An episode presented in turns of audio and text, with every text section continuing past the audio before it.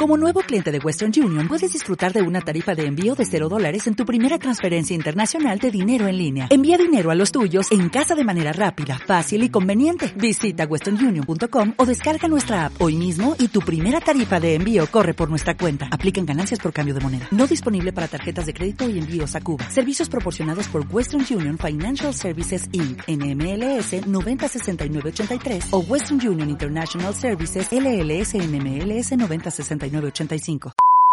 Oye, Ignacio, ¿tú te imaginas grabar este podcast tú solo? Pues mira, me lo puedo llegar a imaginar, pues que sería yo leyendo cosas de la muy interesante Junior y poco más, porque es que yo no doy, no doy para más. Sí que me- mira, fíjate, yo sí que me imagino eh, el podcast solo contigo. Pero yo creo que me enroscaría más de la cuenta. Sí, duraría Sí. en plan dos horitas. Es porque sobre todo porque como el que luego edita los capítulos y los recorta eres tú y yo no sé hacer esas cosas, pues pues sí, Sí. duraría dos horas. Me pondría yo aquí sola a hablar. Sí, la verdad es que este podcast, este podcast en soledad no tendría ningún sentido. Pero mira, vamos a hablar de que hay cosas que pueden tener sentido estando solo. Tal vez sí. Mm. Dentro cabecera. Tú eres una piedra dura de Plutón. que no se puede aguantar. Que te lo digo yo. Periplo a Plutón. Un podcast extraterrestre de Max Summers y Nak Enseñat. Como siempre, la mecánica de este podcast de forma muy rápida. Elegimos una canción. De esa canción extraemos su título o parte de la letra, que por cierto, a ver si algún día extraemos parte de la letra, que todavía no se ha dado el Siempre lo caso. dices y nunca lo hemos hecho. Y, y por último, vamos a hablar de ese tema, ese tema que nos evoca ese título. ¿Y cuál es la canción de hoy, Inma? La canción de hoy es Soledad, de La Oreja de Van Gogh. Oh soledad, dime si algún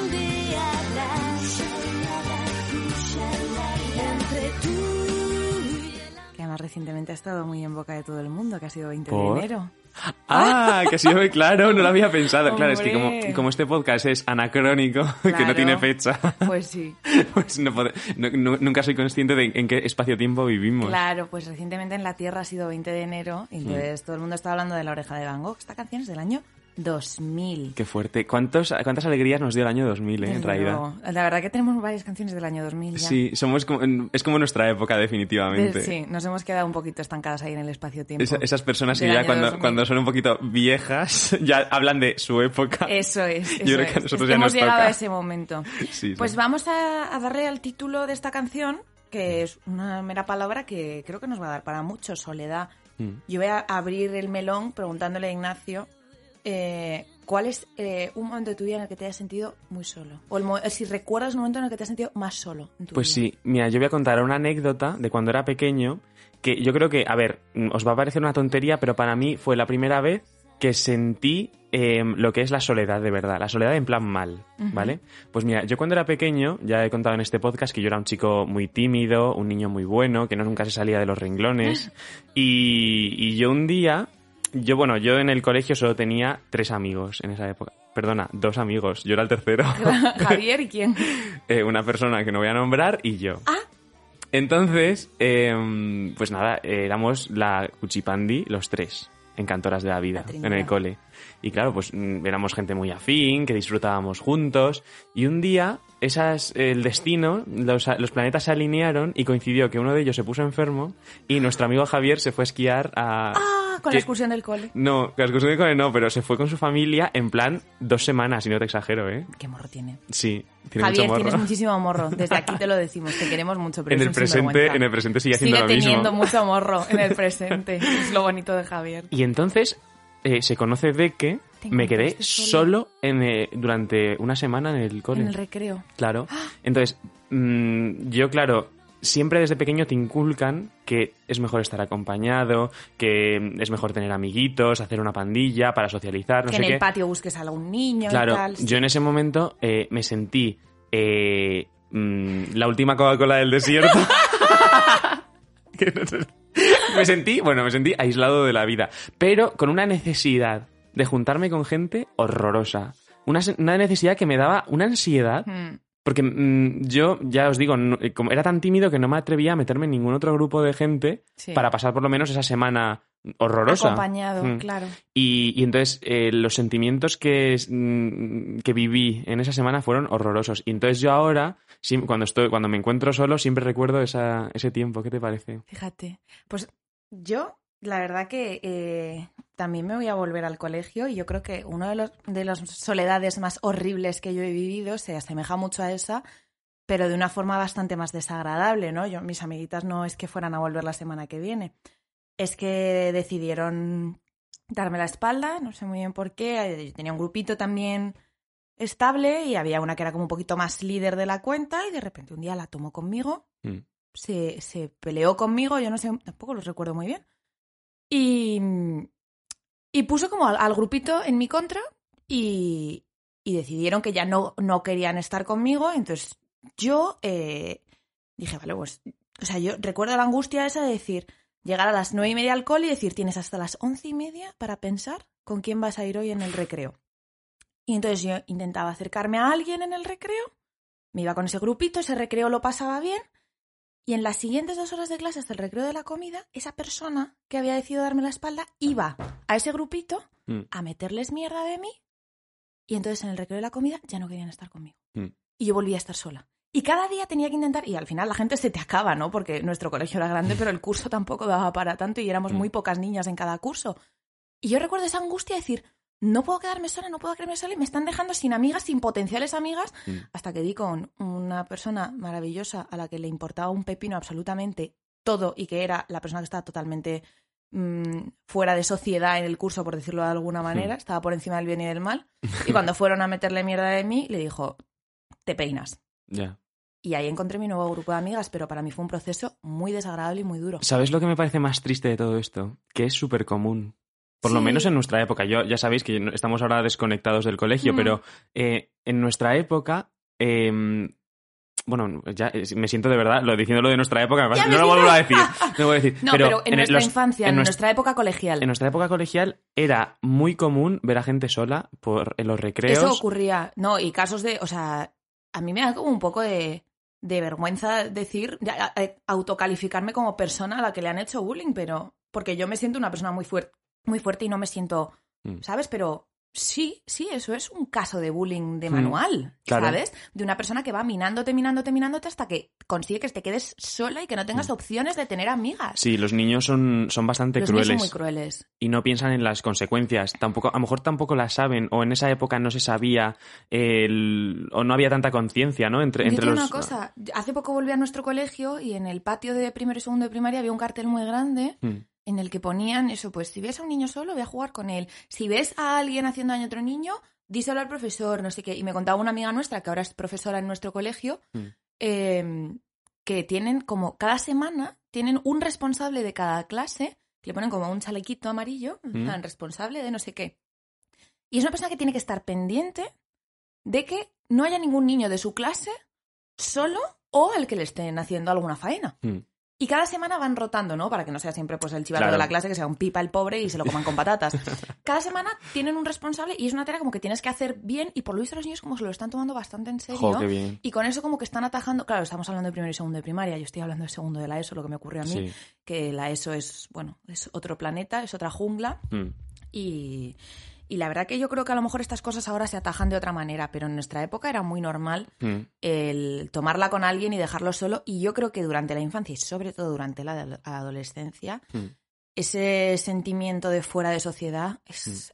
Yo, me, yo me al- me alegro muchísimo de que se estén tomando esas medidas, no solo en los colegios, sino también en los medios de comunicación. Sí. Yo creo que ahora los niños tienen mucho más acceso a campañas contra el bullying, contra Se el acoso, incluso sus referentes, a lo mejor, yo qué sé, eh, futbo- futbolistas o cantantes. Claro, que- patrocinan este tipo de cosas, hablan de estos temas. Habla- se habla de esos temas mucho más abiertamente, eh, los testimonios son súper importantes en estos casos. Mm, no sé, yo me alegro que, de, que, mm, de que por fin se esté dando un paso adelante, y nunca- un upa dance. Upa dance. y nunca mejor dicho. Ojalá. Sí, sí, que sí, se esté, que se dando upa dance y... Y que se esté solucionando Mm. esto. A mí me parece totalmente necesario. Porque esta es, como tú antes has dicho, ¿no? La soledad mal. Y me ha, me ha gustado eso que has dicho porque yo creo que hay una soledad bien. Mm. Que yo me gustaría que luego habláramos de este tema, pero esto es soledad mal. Y es Mm. una soledad incluso a lo mejor como forzada. O sea, yo hay muchas veces en mi vida en la que me apetece estar sola, pero yo en ese momento no quería estar sola. Yo no quería estar sola en el patio y había una persona trabajando activamente por dejarme sola. Y era, era brutal. Es horrible. Muy brutal, muy brutal. ese, ese sentimiento, vamos a... Y en el colegio es como muy, muy significativo. Claro, porque, porque son cosas que te marcan de por vida. Claro. Y son cosas que te generan complejos, eh, te generan traumas que se te quedan incrustados en la cabeza. O sea, Hombre, yo la verdad que yo he de decir que a mí esto eh, ocurrió durante un periodo corto, ¿no? Fue una cosa que se atajó bastante bien, tanto los profesores como la dirección del colegio mm, rápidamente se dieron cuenta de la situación que había y se pusieron de mi parte. mm, Y las niñas del curso incluso eh, eventualmente se dieron cuenta de lo que ocurría y yo me sentí rearropada socialmente bastante rápido. Y luego, por supuesto, eh, mis padres me llevaron a terapia para solucionar esto y la verdad que Mm. no es algo que a mí me haya marcado y es algo que yo he superado bien. O sea que cuando lo recuerdo, por supuesto, es doloroso. O sea, cuando vuelvo a ser una niña de 12 años esto es muy doloroso, pero yo ahora mismo con 26 no sufro por esto. mm. Y de hecho, como decía, disfruto mucho de mi soledad y soy una persona que ha aprendido a, a discernir bastante Mm. estas cosas, pero sí que hay personas a las que esto les afecta de por vida. ¿eh? a mí lo que me da miedo es que eh, esa soledad se viva en soledad y nadie se entere. Ese es el El, tema. el problema es no encontrar ayuda. O sea, Ese es el tema. Yo he de decir que a mí lo que me salvó fue la familia que tengo y el colegio al que íbamos. Y la confianza que tuviste para contarlo. Claro. Porque es que hay gente que no lo cuenta. Es que yo tengo, yo gracias a Dios, yo lo digo siempre, yo tengo una relación maravillosa con mis padres y con mi hermana mayor y la verdad que fue un tema que en mi casa se vivió muy malamente porque a mí me costó, entre comillas, pero al final acabé diciéndolo, en mi casa se habló el tema, tal, mis padres supieron, mi hermana sabía, mi hermana mayor estaba en el colegio en ese momento Mm. eh, y la verdad que mm, mi familia habló con el colegio, rápidamente fueron los tutores y tal los que se metieron un poco en el asunto y la cosa se solucionó bastante bien, pero claro, si tú no dices absolutamente nada, Mm. es difícil detectar ese tipo de cosas. Es muy difícil, entonces hay que, hay que empezar a, a entender que, que tener confianza en casa y tener confianza con las personas que te, que te rodean de más cerca Mm. es muy importante. Con cualquier edad. A cualquier edad, a Mm. cualquier edad, de verdad. Es, es muy importante tener gente buena muy cerquita y tener una buena comunicación con ellos porque nunca sabes del Mm. embrollo del que te pueden sacar. Y que no te dé vergüenza contar tus, tus tus preocupaciones problemas, y tus claro, problemas. Sí, tus perturbaciones, que a día de hoy todavía las tenemos, que estamos muy viejas y ya no hay patio, pero seguimos teniendo preocupaciones.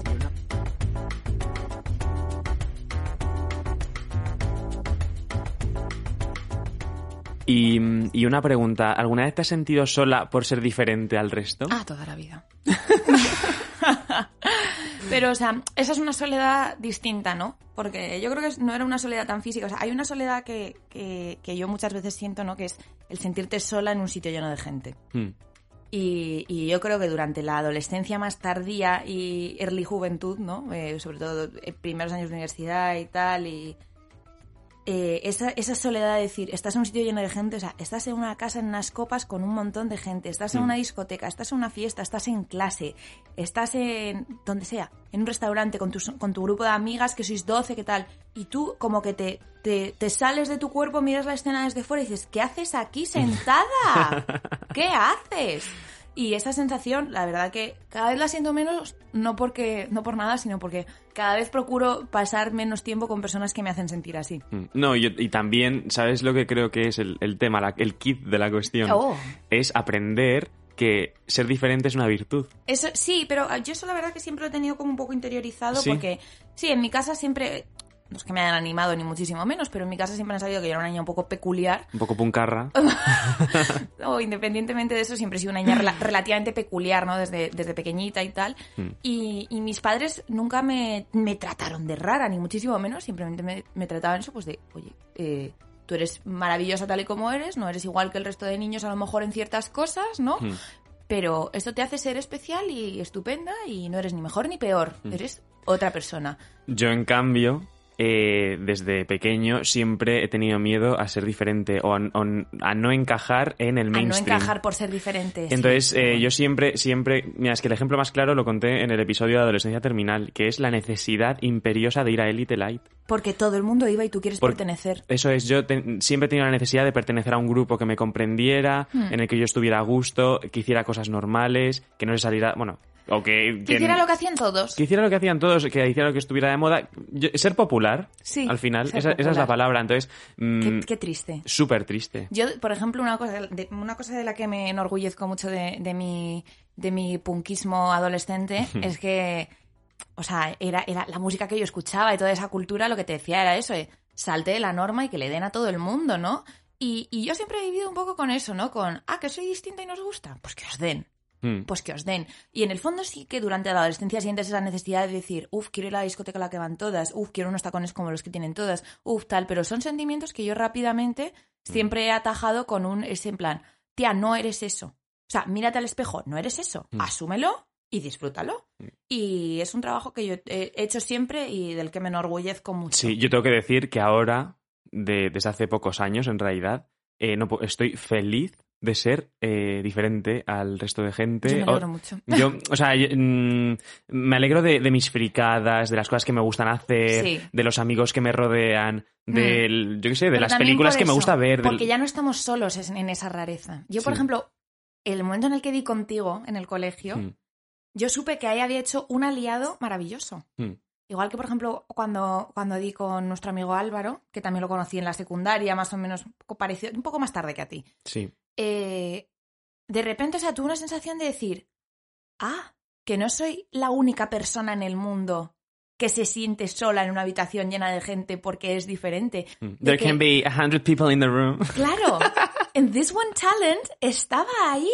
Y, y yo coincidí con él en esa misma habitación en la que éramos 100, Mm. 100 ovejas, todos vestidos iguales con nuestros polos de Ralph Lauren.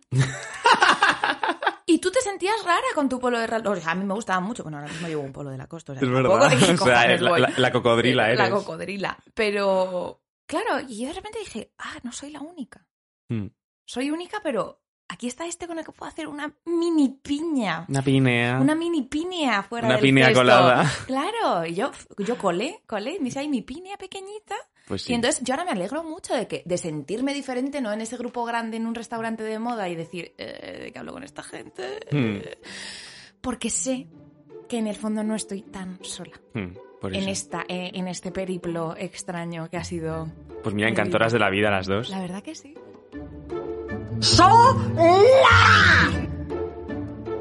Mira, pues para cambiar un poquito de tema, yo, bueno, en realidad no, no sé Bueno, que no es cambio tanto. Yo quiero preguntarte si sabes qué es el FOMO.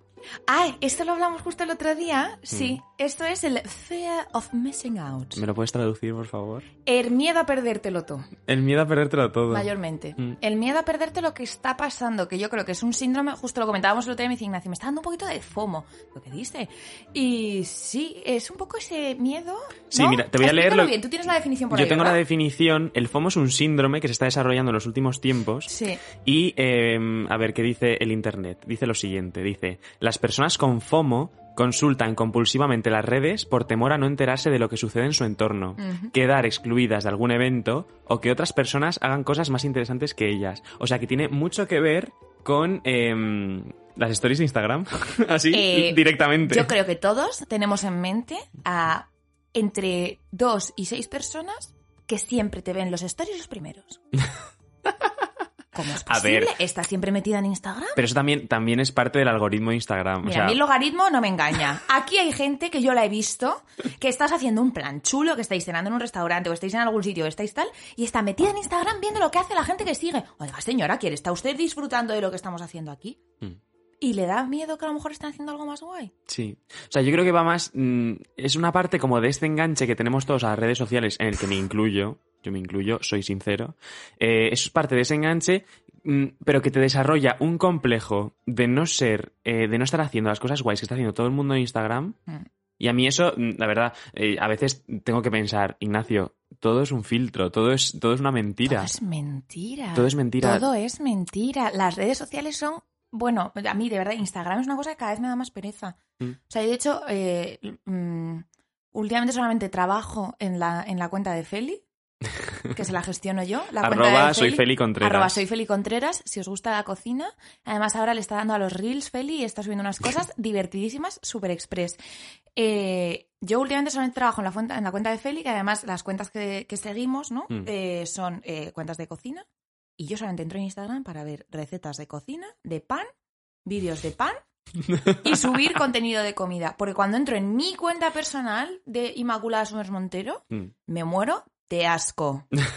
Ya lo he dicho. Me muero de asco. O sea, ¡qué pereza! Mm. ¿Podéis subir una foto sin un filtro que os haga parecer un nenuco? Pregunto. Pues mira, no, yo voy a, voy a romper una lanza Qué a favor de Instagram. qué antinatural. No puedo soportarlo. Cada vez me da más pereza, te lo A mí, a mí me encanta Instagram, sobre todo si se usa de forma responsable y de forma bien. Bueno, eso sí. Pero eso todas Y- las redes, Ignacio. Sí, pero mm, yo creo que todos tenemos que trabajar un poco en mm, apartarnos, por lo menos, de que lo que vemos es todo real. Que eso a lo mejor es un poco cliché porque todo el mundo dice lo mismo, pero al final nadie lo hace, Pero ¿sabes? es que me- al final todo el mundo, o sea, yo me harto de ver a, a- no sé, a, a chicas, por ejemplo, hay una, hay una periodista que se llama Dani Marcer que sube muchos vídeos en plan enseñándote en plan, esto es como posa una influencer para parecer que tiene el culo estupendo y no tiene celulitis y no sé qué, y esta es la realidad detrás de la foto, ¿no? Y te enseña pues trucos que utilizan las influencers porque no, nadie tiene un cuerpo perfectísimo Mm. como los que se ven en las fotos. Y simplemente posando, o sea, ya ni siquiera es retoque de Photoshop. Ya simplemente cómo posas, cómo posas la cámara, cómo tal, la luz, el espejo, no sé qué, Mm. consigues la foto de la influencer. Claro, hay que sacar pómulos siempre. Claro, no, o sea, pero y, bueno, y unas cosas que te enseña que dices, madre mía, para que parezca que tienes los muslos más delgados. Hay que morderse los carrillos un poquito Claro, siempre. es de buena o sea, educación. Ese tipo de truquitos que dices, o sea, esto es lo que hace. O sea, tú cada vez que te quieres hacer una foto te pegas cinco minutos delante del espejo ahí, Mm. eh, metiéndote el cuerpo para adentro y posando de forma extraña sin respirar, que te vas a poner morada y vas a tener luego que darte un filtrito o algo. A veces son los filtros, para que no se vea que están moradas de no respirar, pregunto. es que, o sea, dices, claro, mucho compartir esto, pero siguen haciéndolo. Ya. Siguen haciéndolo. Ya, pero es que eso yo creo que también, yo siempre hablo de lo mismo, pero yo creo que también tiene mucho que ver con, con los complejos y la imagen que quieres dar al mundo. Es que la gente está súper Y acomplejada. sí, pero es, pero es que eso viene ya de nuestra infancia y de, y de esta época que nos está tocando Yo, vivir, es una pena. todo ¿eh? de decir que eh, lo veo muchísimo en las mujeres, o sea, la cantidad de niñas de verdad que tienen complejo con el cuerpo. Porque les han puesto delante un montón de fotos photoshopeadas de gente que probablemente tenga trastornos alimenticios Mm. y, y- y- y tú te crees que ese es el cuerpo que hay que tener y esos cuerpos ni siquiera son ciertos. Mm. Y tú te crees que eres peor porque tú en la playa hay una niña que está más delgada que tú y no puedes soportar estar en ese sitio porque te hace sentir gorda. ¿Qué? Pero como estamos tan enfermos de la cabeza. Ya. A mí las, las redes sociales de verdad me parece Mm. que mejor estar solo que mal acompañado, de verdad. Virtualmente. Virtualmente. Sí. O sea, Es un tema que me interesa, que me interesa mucho. Porque mm, es que se puede analizar desde tantas perspectivas. es tan horrible. Bueno, ya hablaremos de las redes sociales, yo creo, en algún Es tan momento. horrible, pero yo, mi, mi reflexión respecto a las redes es que más vale solo que mal acompañado y que cuidado a quien sigues y cuidado a quien te influencia porque vaya tela. Vaya Bueno, pues eso, que al final el FOMO es un poco síndrome de soledad. De Soledad digital. Soledad digital y necesidad de estar haciendo cosas que los demás hacen por, para ser guay. Me parece súper peligroso.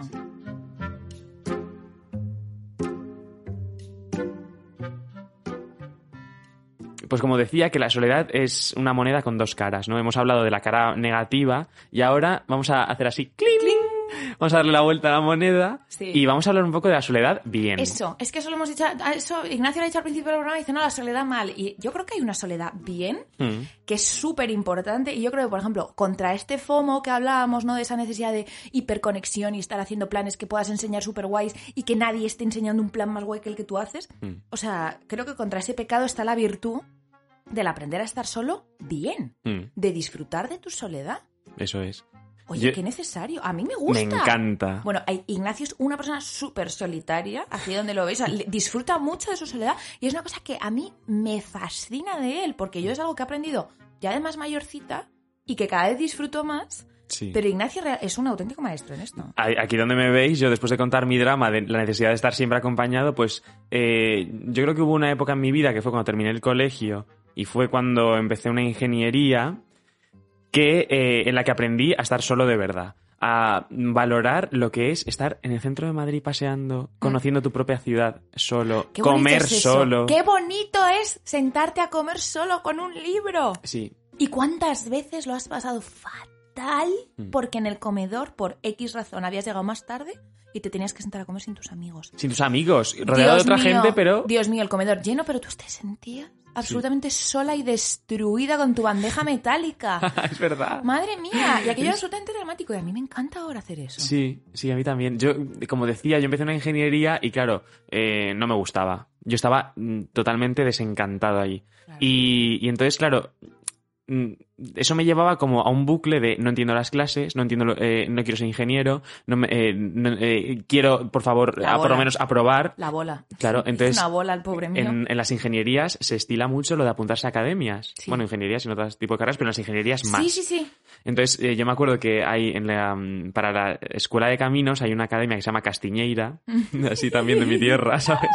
El nombre. Entonces, en Castiñeira iba todo el mundo para aprender a aprobar los exámenes, porque hay que aprender a Yo aprobar. recuerdo eso de otra gente de la Politécnica, eso que te enseñaban a Mm. hacer los exámenes de esa asignatura, porque si no, Sí. no los sacabas. Efectivamente. ¿Qué manera de aprender es esa? Entonces, claro, yo ya me veía solo en las clases porque la gente no se parecía nada a mí. Y encima tenía que comer solo para hacer tiempo a- para ir a una academia que tampoco me gustaba nada y, y sal- salía de allí a las 10 de la noche. Bueno, fue una época horrible, Espantoso. una época espantosa, pero que me enseñó a estar solo y aprender eh, de, mi, mis- mis- de mi mismidad, De mismidad. y de mi persona. De tu autocompañía. Y no sabes lo bien que me lo pasaba yo en el Nakauto yendo aquí para allá. Claro. porque- sí, sí. Luego ya me mm, aprendí que ese, no era mi sitio, dejé la carrera y tuve una época de nini. ¿Tú alguna vez has sido nini? No, ¿No? nunca mi Pues eh, pruébalo. ¿Sí? Porque te juro que, bueno, yo por Bueno, el ERTE, el ERTE, la verdad que es, es lo más considerar, similar. sí. A ver, sí, en verdad, o sea, no es estar en el paro, ¿no? Porque realmente tienes trabajo, pero Mm. la actividad cero sí que la he vivido gracias al ERTE este año, Sí, ¿no? Pero- Pues yo era un nini joven, pero con unas ganas de comerme el mundo y hacer cosas. Entonces yo en esa época me- pues hacía las cosas que nunca había hecho. Por ejemplo, hice un álbum de Hoffman. que por, que por, por la voz- por las bodas de oro de mis abuelos, porque claro, es que Claro. nunca había tenido tiempo para hacer un álbum Hoffman. También os animo a hacer un álbum Hoffman porque es una cosa muy linda. Pero, pero eso, yo en ese, en ese impasse que tuve, pues aprendí a valorarme, a conocerme y, y a estar solo. Entonces, pues sí, desde este podcast defendemos la soledad buena. Yo creo que sí, la soledad buena es una cosa muy importante. Y yo, por ejemplo, o sea, mira, a mí me pasa una cosa, yo, por ejemplo, cuando vivía en casa de mis padres, sí que de vez en cuando, pues no sé si iban de viaje ellos o de fin de semana a Córdoba, lo que fuera. Y, y a mí sí que me encantaba quedarme sola en casa, ¿no? Porque de repente el viernes os invitaba a cenar, no sé qué, hacía mis cositas, me cocinaba, me ponía a tocar el piano, me echaba una siesta, hacía un poco lo que me daba la gana, tal, Mm. como muy bien Lo que te salía de la seta. lo que me salía de la seta realmente, ¿no? Y estaba como muy a gusto. Y era una cosa que, que disfrutaba mucho y fíjate, eh, bueno, y que sigo disfrutando, o sea, pero me pasó una cosa cuando me fui de casa, eh, yo al principio en, en el piso al que me vine a vivir eh, con JP me sentía un poco extraña. Mm. Al ¿Ah, sí? final pasa, cuando, cuando te mudas, ¿no? Al final yo creo que le pasa a mucha gente, ¿no? Que, te, que extrañas un poco, ¿no? Pues que a lo mejor, pues no sé, no es la cama a la que estás acostumbrado, te despiertas en mitad de la noche y lo que ves no es lo que has visto toda tu vida, ¿no? Hmm. Es otra perspectiva de la habitación, es otra habitación. También esta casa es más bajita, ¿no? De planta que la Mm. que la que yo vivía con mis padres y mm, nos mudamos en verano, que dormíamos con las ventanas abiertas para que eh, hubiera un poco de corriente y tal. Y yo oía mucho ruido. Oía ruido, fíjate que es una calle peatonal, pero a lo mejor pasaba alguien andando y yo ¡ah! y escuchaba a una persona y me despertaba y tal. Y yo tenía como un poco de, Como si lo tuvieras en el pasillo de casa. pero no sé, yo tenía como un poco ahí de, de, de extrañeza de la casa y recuerdo que la primera vez que me, que me dijo JP, dice, oye, eh, me voy, no sé si se fue de fin de semana a, no sé, a, a Utrecht a ver a su familia, a sus amigos, o, o si se iba de viaje a no sé, yo no sé, pero la primera vez que él me dijo, oye, me voy de fin de semana, dije, ¡Ah! ¡Socorro! Mm. Fíjate, nunca había sentido eso por quedarme sola un fin de semana en casa de mis padres, pero aquí me dio como un poco de socorro. Qué fuerte. Y yo tuve un poquito de ansiedad esa semana de, ay, cuando se vaya voy a estar yo aquí sola, qué horror, no voy a dormir bien. ta, ta, ta, ta, ta". Todo lo contrario. Ah, sí. En cuanto se fue, me quedé en la gloria. ¿Hiciste tus panes? Me puse aquí, bueno, hice unas albóndigas con tomate por primera vez en mi vida, el primer fin de semana que se fue. Hice, eh, no sé qué, estuve cocinando, se vinieron un día a cenar unas amiguitas, tal. Mm. Y cuando se fueron mis amiguitas, me quedé sola en la casa y dije, bueno, pues no pasa nada. Y dormí sola estupendamente y me desperté sola por la mañana y obviamente prefiero estar con él, pero me di cuenta de que en mi casa sola estoy muy bien. Sí. Esa, esa experiencia a mí me falta. Porque nunca he estado yo eh, solo en, un- en una casa, eh, bueno, de mi propiedad ni de coña No. ya. Pero digo, en una casa en la que viva yo solo, Sí. eh, solo, solo, solo. Sin tus padres ni tu ¡Sola! hermana ni nada. Como dice, Sola. ¿sabéis quién es Maite Galeano? Sí, me, ¿Te pero suena? De, de oíros a vosotros hablar. Bueno, pues así. Pues Pero mm, sí, bueno, pues es una cosa que Pues ya es lo... una cosa, aprender a estar solo en tu casa. Cuando Mm. convives con gente, el estar solo en tu casa y decir, oye, qué gusto Pues sí. que voy aquí eh, en bata por la casa, tan a gusto y hago lo que me da la gana y me pongo a ver un documental de Lady Gaga porque claro, como tu novio no, no es fan de Lady Gaga y no puedes verlo, pues, ah, que no está, pues me pongo un documental de Lady Gaga con una copita de vino. Oye, ¿tú lo viste cuando estabas sola, ese documental? pues ese documental lo Te vi- marcó, ¿eh? Lady Pero- Gaga, Five Foot Two en Netflix. Bueno, bueno, bueno. O sea, qué noche pasé, qué gusto yo con mi, con mi copita de vino. Ay, pues mira, hablando, Gaga, pues ya que, una cenita rica. Bueno, bueno. ya que has sacado ese tema, eh, quiero hablar un poco de la soledad de eh, que pueden llegar a sentir una celebrity, porque es que en, ese en ese documental se habla Se ve- perfectamente de eso. Fíjate, sí, en ese documental se habla también de eso. Tú imagínate ser una pers- la persona más famosa del mundo, Y la- todo el mundo te conoce, todo el mundo sabe de tu vida y, te, y estás rodeada de gente, rodeada Todo de... el rato. Y te sientes sola. Claro que te sientes sola. Eso debe ser tremendo. Claro que te Debe ser sola. tremendísimo. Pero es que hay, hay, hay muchas formas de soledad y Mm. es eso, o sea, el sentirte sola rodeada de gente, el estar en una mesa con un montón de personas y decir, estoy sola. Es una cosa tan terrible. ¿Y alguna vez has ido al cine sola? Por ejemplo. Al cine creo que no. Fíjate. Yo sí. ¿Y qué tal? Eh, me encanta. Sí. He ido, he ido creo que un par de veces solo Debe ser agradable. y es súper agradable. Es verdad que tienes ese sentimiento mm, que poco a poco te empiezas a desprender de él, que es el de que estarán pensando de mí. Ah, sí, está Eh, todo el mundo aquí con sus familias, con sus amigos, con no sé Sí. qué, y yo aquí sola, ¿qué pensará la gente? Sí. Pero es una oportunidad para disfrutar de una película, porque si vas solo es porque sí o sí tienes interés en esa película. Sí. Y tienes interés en comerte tú solo las palomitas, que yo no sé mucho de palomitas en cine, pero bueno. Y os, lo os animo a la gente, sobre todo a los que a los amantes del cine, que nos estén escuchando y que no hayan ido nunca solo al cine, os lo recomiendo. Hombre, yo te digo una cosa, para ir con alguien petardo que se pasa la película hablando y tocándote las narices, casi mejor ir tú solo, Para, ¿eh? para ir a meterte mano al cine, mejor Pues ir no, solo. pues ahora, eso cada uno en su casa que se vayan a un hotel. Marranos, la gente con la, con la fantasía pública, qué guarra. Pues sí. Pues sí. Y yo, por ejemplo, el comer sola, de Ujú. verdad, que lo hemos dicho antes, es una cosa que me gusta un montón. Cada vez más. También tiene el toque del qué dirán, ¿eh? Yo te digo una cosa, a mí ¿sabes qué pasa? Que es una tontería, que JP Mm. siempre me dice, eres tonta perdida. Me da mucha pena ver a una persona comer sola, ¿Sí? pero luego a mí me gusta hacerlo. Sí. Por ejemplo, me da mucha pena, bueno, es que esto os vais a morir de risa, esto es una cosa que hablo a veces con mi hermana que nos morimos de risa digo, qué vergüenza, qué tontas somos. Me da mucha pena ver a un hombre solo, ¿Ah, sí? comiendo. O sea, hombre, eh, género masculino. A un hombre comiendo solo. O sea, yo, por ejemplo, yo pienso en mi padre comiendo solo, Mm. que alguna vez me dicen, ah, sí, y me fui a comer solo porque estaba un pollo. Papá, tú solo comiendo. Y me muero de pena de pensar en un hombre de mediana edad comiendo solo.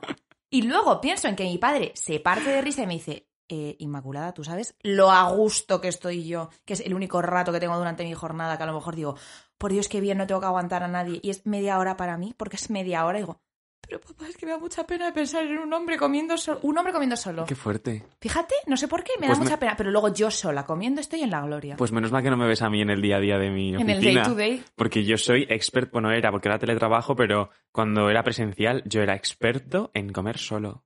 Eh, ¿Es que? En el trabajo en el que estoy ahora, bueno, yo trabajo en Torre Europa, que es una de las torres de Madrid Sí. más, más conocidas, Sí. en la Castellana, en el Paseo de la Castellana. Y claro, tú imagínate estar rodeado de restaurantes chulos Sí. y de ticket restaurante. Entonces, claro, lo mío era, o sea, me olvidé del tupper para siempre. ¿Tu albolapié? Y todos los días me iba al volapié y o barra barcopié, que le llamamos nosotros, y o barra rodapié. El rodapié. no Yo me iba a la taberna del rodapié a comerme mi hamburguesita de rabo de toro yo solito. Y si no me iba a comer sushi al restaurante no sé qué de ahí al lado, o no sé qué. Y eso que decía tu padre, es el único momento del día gustazo. en el que estás sin, sin gente hablándote, te pones tu podcast, o tú pones tu, tu canción o lo que sea, O te pones a leer un libro, a mí me gusta te mucho a leer. Eh, oye, Es un placer de este mundo, ¿eh? y yo lo disfruto mucho, pero luego veo a un hombre comer solo y me da pena. Ya. Mucho más que una mujer, no sé por qué. Qué soy paradójida. Así, soy así de idiota, ¿qué quieres que te diga? Pero yo creo que a lo mejor veo a una mujer Empatizas más. y empatizo, ¿no? Porque digo, mírala, que está hasta, hasta, hasta la seta de todo el mundo y se ha venido aquí a comer sola con Patada en la yo. seta, todo. Ha dado una patada en la seta a todo su departamento y se ha venido aquí a comer sola. Pero luego pienso en un hombre y yo pienso, ay, me muero de pena, te lo Sí. prometo, qué tonta.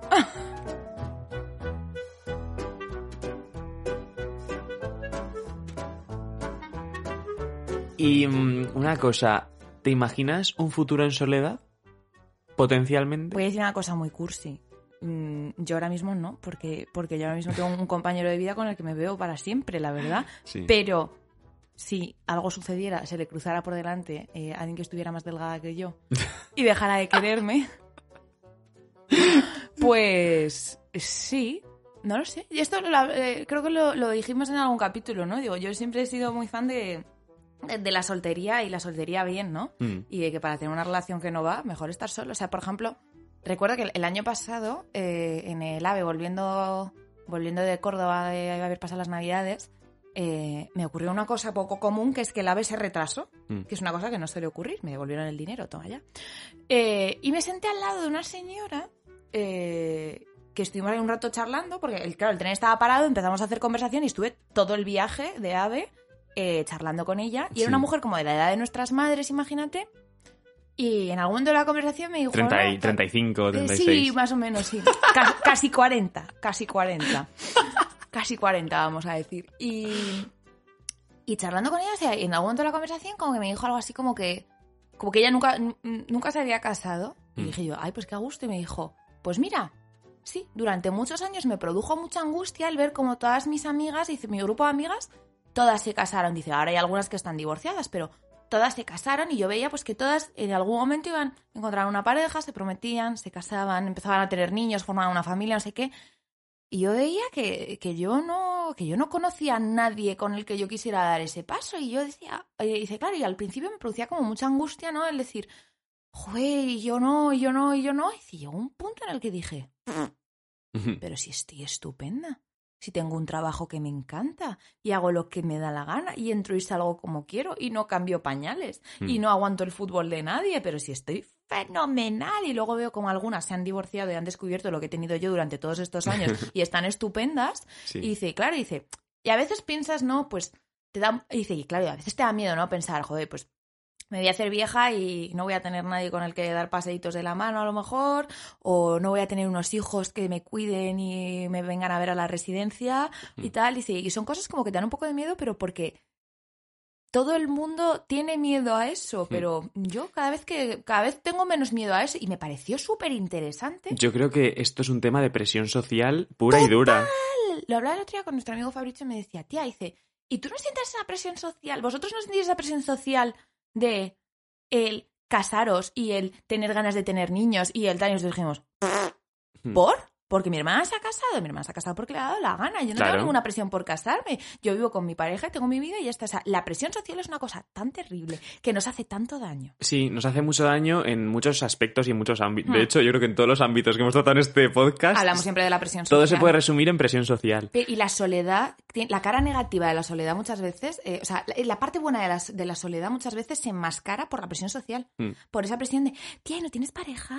¿Y no vais a casar? ¿Y no vais a tener niños? ¿Y quién te va a cuidar cuando seas vieja? Chica, no lo sé, no me gustan los niños, no quiero tener hijos. Ya. Y no pasa nada si no tienes hijos o no tienes pareja. Pues en nuestra generación ese pensamiento ya está a la orden del día, pero imagínate la generación de... Yo siempre, eh, cuando hablo con el abuelo Juan, Mm. eh, de vez en cuando me suelta lo de... eh, no, pues tú no tienes, no, no tienes que estar solo. Digo yo, ¿por qué no? ¿Por qué no? Y, digo- y dice, pues em, porque luego en eh, cuando seas mayor no vas a tener a nadie al, al que A- poder contarle problem- tus problemas o no nadie va a estar para echarte una mano, no sé qué. Perdona. ¿Y todos los amigos que tengo? Claro, porque yo creo que hay un concepto tradicional de que la soledad es la falta de pareja Sí. y la falta de formar una familia a una cierta edad. Eh, Y yo creo que eso es un tremendo error, porque yo, por ejemplo, a ti te considero familia. Claro, claro. O sea, yo todo el tiempo que he estado soltera no he necesitado pescar a un novio por tener a un tío al lado, porque he tenido a personas como tú conmigo. Por eso y lo que es importante es formar un núcleo potente de gente que Claro. te quiera y a la que quieras.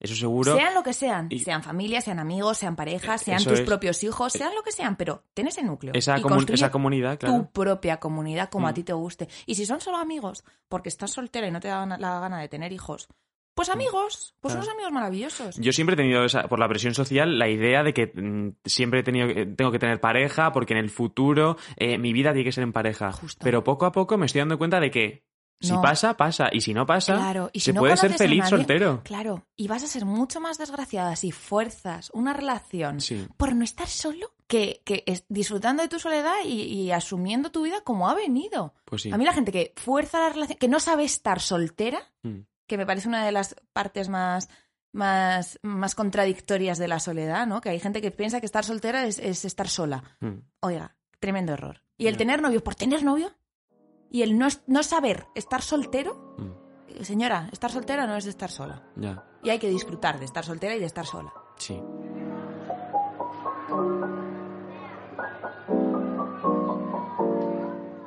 También am- hablando de esto, a mí me da pena eh, gente que está soltera, o sea, soltera, está sola por circunstancias ajenas a, a eso. Por ejemplo, las personas viudas. Ah, pero eso es otro tipo de... Es otro tipo de soledad y otro tipo de duelo que se te escapa de las manos. Es que, a ver, eso es como lo que decíamos el, el otro día en el capítulo de la suerte. O sea, esto es, o sea, es la, la voluntad, ¿no? O sea, aquí no depende de ti. Mm, Ahí no depende de que tú quieras estar acompañada o no. Es que tú, la persona a la que querías y que estaba a tu lado, de repente ya no está. mm. Por causas ajenas a ti, como tú bien dices, y que no hay nada que hacer. Lo que está claro es que hay que reinventarse siempre. Claro. Y la vida tiene que continuar. Que es que ese es, por ejemplo, un tema de la viudedad, precisamente, ¿no? O sea, pues eso puede pasarte, ¿no? Pues a lo mejor de repente tu pareja te deja, ¿no? De repente te Mm. coge y te dice, oye, que ya no te quiero, hasta luego. Y dices, ostras. Y te quedas tú ahí sentado de culo. Pero con- a mí la viudedad me parece una cosa muchísimo más dura, ¿no? Que es que la persona a la que quieres desaparece del- de la faz Mm. de la tierra. Y eso es como muy duro.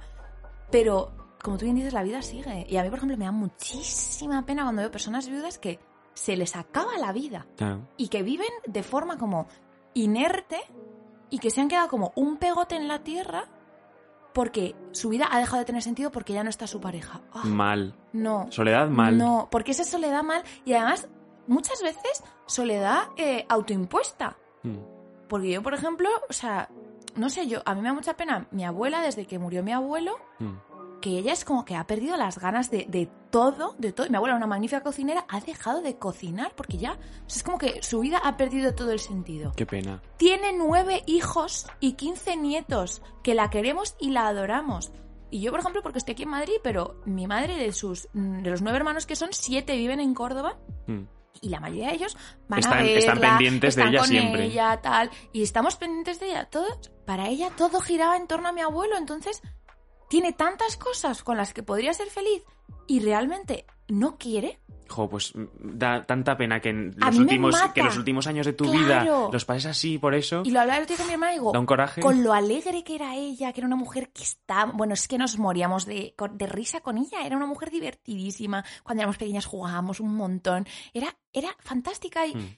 y se ha, y, y se ha marchitado y ella sigue aquí y nosotros podríamos seguir disfrutando de esa compañía tan alegre que ella nos daba, pero ella ha elegido Mm. que la viudedad es Un estado de ánimo un constante. estado de ánimo constante, de soledad máxima, a pesar de estar rodeada de un montón de personas que la quieren. Ya. Pues qué pena. Y a ¿eh? mí me mata. A mí me parece que es- esa soledad autoimpuesta de la viudedad Mm. es, es terrible y es asesina. Lo que está claro que lo más sano es eh, seguir adelante, reinventarse, buscar eh, siempre con el pensamiento de la persona que has, queri- que has amado tanto, ¿no? Claro. O sea, es Oye, que una no cosa no que quita la otra. se vuelva a casar con los ochenta y pico No, años que tiene. Pero una cosa no quita la otra. Tener- ese recuerdo, siempre las personas no mueren nunca si sigues hablando de ellas. Eso es, si la mantienes viva en tu recuerdo. Eso es, en tu recuerdo, en, la- en tus conversaciones, en tu casa con fotos o que sea. Eh, una cosa no quita la otra. No es una falta de respeto continuar con tu vida, yo creo. Claro. Y yo estoy segura de que tal y como era mi abuelo, que era un hombre lleno de vida, de energía, que no paraba, que era, bueno, era un hombre impresionante. Seguro que le, le iba a echar una bronca. Ay, yo estoy segura de que Rafaelino ahora mismo aparece por aquí y le dice, Tere, por favor, levanta del sillón, ¿qué Sí. haces? Pues sí. Porque él no, él no se sentaba en el sillón más que para leer el periódico un rato, vamos. Mm. Él estaba todo el día haciendo cosas para arriba y para abajo, era un hombre con una energía, con una vitalidad. Mm. Y, y yo estoy segura de que a él no le gustaría verla así de triste. Pues qué pena. La verdad que sí. Y yo Pues- creo que esa es, esa es una de las cosas más feas de la soledad. Y como bien dice Ignacio, Mm. yo creo que si te, si te sobreviene, que debe ser durísimo y ojalá no nos sobrevenga, Mm. eh, yo creo que hay que intentar ser un poquito resiliente, como decíamos el otro día, y mirar que todas las personas que siguen ahí, que sí que te quieren, y todas las cosas buenas, y que tú sigues aquí, y que tienes que seguir disfrutando de tu vida. Pues sí. Mira, vamos, vamos a terminar este podcast. Yo he buscado en internet, he, googleado. Ay, mira, es que como le dijeron que no venía documentado, ahora está acomplejado y me trae aquí la muy interesante Junior A ver, yo vengo, yo vengo a por el Pulitzer. A ver, No venga, sé tú, pero venga. yo quiero ¿Yo? ser periodista de éxito. Entonces, he traído aquí A ver, ¿qué has traído? algunas características de la gente que se siente bien en soledad. Es Ah. decir, los mandamientos de la soledad bien. El perfil, venga, sí. Sí. Venga, Entonces pues, yo te voy a leer así alguno, Me a ver qué muy te parece. Primero, defines tu espacio estableciendo límites. Pone, al pasar la mayor parte de tu tiempo en estado de soledad, logras definir límites donde tú te sientes seguro e impides que otras personas sobrepasen estos límites. Uf, qué sano eso. Mm. Pues eso me parece que tendría que aprender a hacerlo todo el mundo, ¿eh? Claro, es El un poco poner que tus tú, límites. tú eres el legislador de tu propia vida. Oh, pues hija, es que eso le hace falta a todo el mundo. tú sea te pones el toque de queda cuando te sale de la seta. Hombre, por favor, es que eso tiene que hacerlo todo el mundo. El autotoque de queda. La bomba de humo que hablábamos el otro día. Oye, me voy de la fiesta porque me sale del papo. Porque así son mis límites. Muy Eso bien. es porque yo me voy a dormir a las 10 de la noche. Adiós. Otra cosa de las personas sol- eh, sol- con soledad buena, la lealtad como elemento de relación. Te voy a decir una cosa. Yo creo que cuando una persona es solitaria, Hmm, eh, como que sus relaciones son un poco más de calidad. Sí. Como no tienes que estar por estar. Yo veo tanta gente que está por estar y tiene a alguien porque es la única persona que está disponible hoy para hacer un plan porque no me quiero quedar sola. Una persona que está sola dice, pues no, si estoy con alguien es porque realmente quiero estar con esa persona y es una persona que me aporta. Hmm. Entonces, yo creo que tú estableces relaciones de auténtica calidad y de mucha lealtad porque cuando tú quieres a una persona a tu lado es una persona que realmente a ti tal. Mm. Yo, por ejemplo, eso lo percibo en ti. ¿Ah, sí? Y por ejemplo, sí, Ignacio es una persona que está con quien realmente quiere estar. Y entonces, claro, o sea, Ignacio es amigo de quien quiere ser amigo. Y entonces tiene la capacidad de ser, esta frase la odio, pero la voy a decir, muy buen amigo de sus amigos. Ay, por favor. Porque como son pocos y elegidos, porque son realmente los que le importan y los que le interesan. Eso fue mi, fue mi frase de biografía de Instagram durante una época. Amigo de mis amigos. Amigo de mis amigos, Porque, me encanta. O sea, es fíjate, que esa frase es. me vamos, parece una mortal. patochada de frase. terrorífica. Es terrorífica, Pero a la vez, Pero yo creo que este concepto va por aquí. Sí. De, oye, si tengo un amigo es porque de verdad es mi amigo. Entonces es una amistad de calidad, con auténtica lealtad y con un vínculo mm, real. pues un poco en esta línea va la siguiente característica, que es que las personas solitarias no juzgan a los demás. Claro. Tú no juzgas que alguien esté comiendo solo porque a ti te encanta comer solo. Claro. No como yo, que lloro cuando Co- veo a un hombre solo. Claro, a lo mejor abrazas tus rarezas y, las, y, y las extrapolas al exterior. Claro, y dices, ¿ese está haciendo eso? ¿Pero ¿Será que le gusta como me gusta a mí pasear solo por Madrid? Pregunto. Mi ataque de ti, esta me encanta. Las personas solitarias son coherentes en la toma de decisiones.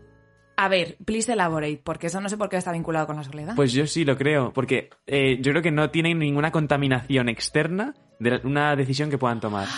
Ah, ah, vale, vale, acabo ¿sabes? de pillarlo, Dice, vale. de- o sea, no he leído lo que, la explicación, mira, te voy a leer. Debido a que desarrollan la habilidad de meditación, gracias al tiempo que pasan Mm. en soledad, las personas solitarias son coherentes en la toma de decisiones. Nunca tomarán una decisión a la ligera sin antes meditar seriamente los pros y los contras. que a lo mejor no se dejan influenciar fácilmente por el, tía, es que esto lo hacemos todos. Hmm, Y tú dices, ah, bueno, ah, pues lo hago.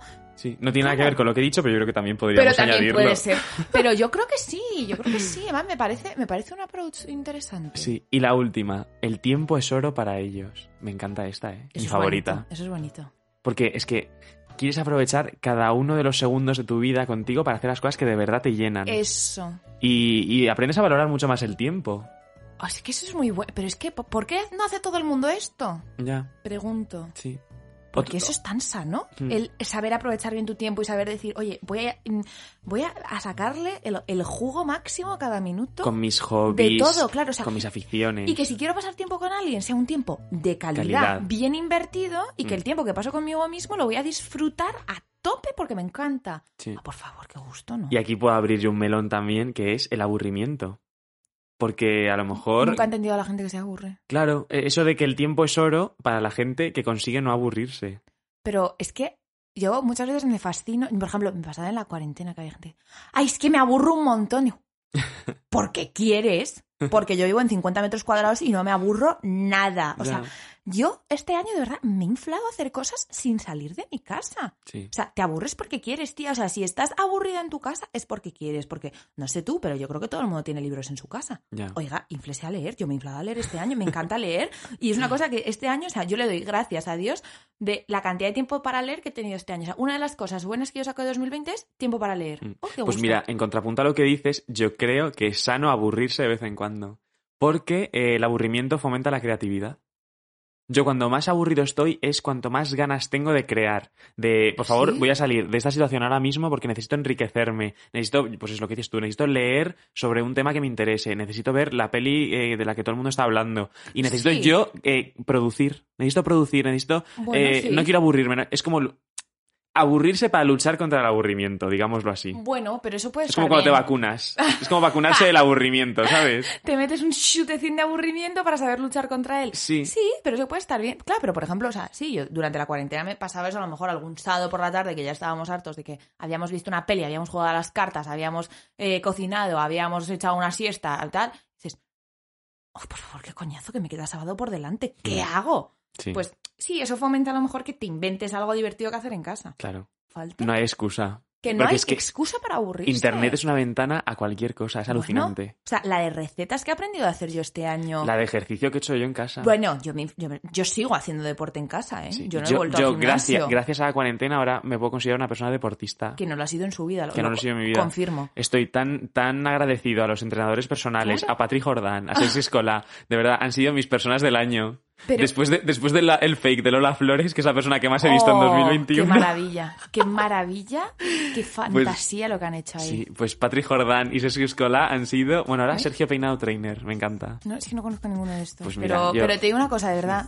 Porque no te has querido aburrir. Claro. Porque, porque te has sacado de la manga. O sea, una persona no deportista ha llegado hasta hacer deporte con tal de no aburrirse. Qué gusto, qué gusto. Claro, es que eso es lo que hay que hacer, yo creo. Porque yo creo que la- también la gente es poco creativa.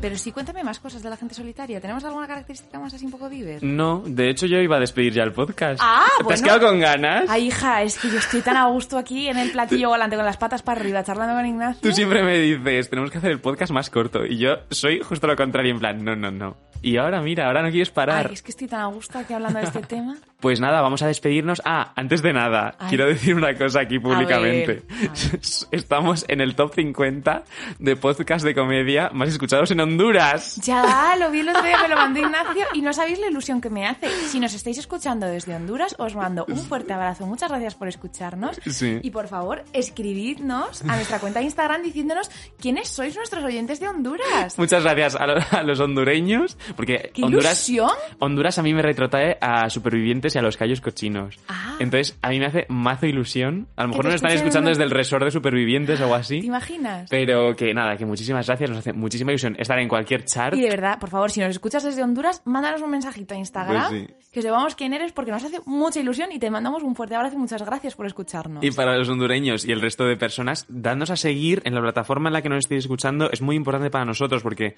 mm, nos viene bien tener muchos seguidores y además os avisa de cuándo subimos nuevo capítulo. Claro. Muy importante. Así estáis al día y nosotros ganamos un poquito de engagement. Pues nada, Inmaculadita, nos vemos en la próxima parada. Nos vemos en la próxima parada. Disfrutar del viaje.